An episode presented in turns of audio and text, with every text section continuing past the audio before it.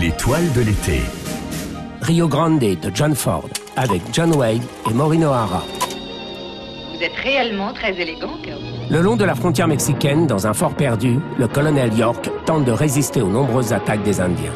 Ces derniers, une fois leur forfait commis, retraversent le fleuve pour rejoindre le Mexique. De l'autre côté de la frontière, York reste impuissant. Il lui est interdit de traverser le Rio Grande suite aux accords avec le pays.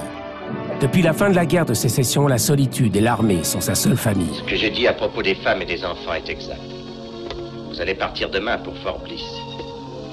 Jeff vous y accompagnera. Il fera partie de l'escorte. Il sera très déçu, Kirby. Il croira que... Il est mon fils, notre fils. À l'aube de mener une ultime expédition, un jeune soldat rejoint les rangs du fort. Il n'est autre que son fils qu'il n'a pas vu depuis 15 ans. Kathleen, sa mère, arrive peu après, refusant que le jeune homme, comme son père, risque sa vie pour des Yankees.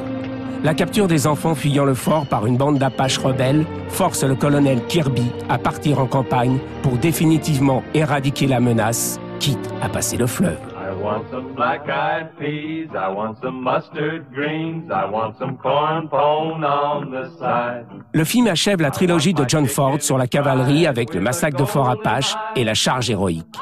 On peut penser à une certaine nostalgie du singing western des années 30 avec ses nombreux morceaux musicaux. C'est la fin de l'image du mauvais indien. Peu à peu, celui-ci prendra une couleur plus positive. John Ford les aimait et leur réservait des rôles. On lui doit le magnifique film Les Cheyennes. Rio Grande est un hymne au courage et à l'honneur, valeur du soldat et du pionnier, avec en toile de fond la guerre de sécession et la religion. Nous retrouvons l'antagoniste marquant souvent son cinéma, la famille contre l'armée, le cœur contre le devoir.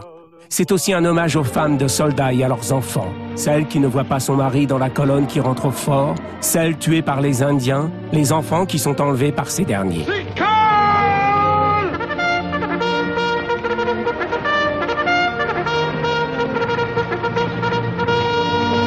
Madame York devient la mère du régiment, comme York en est le père.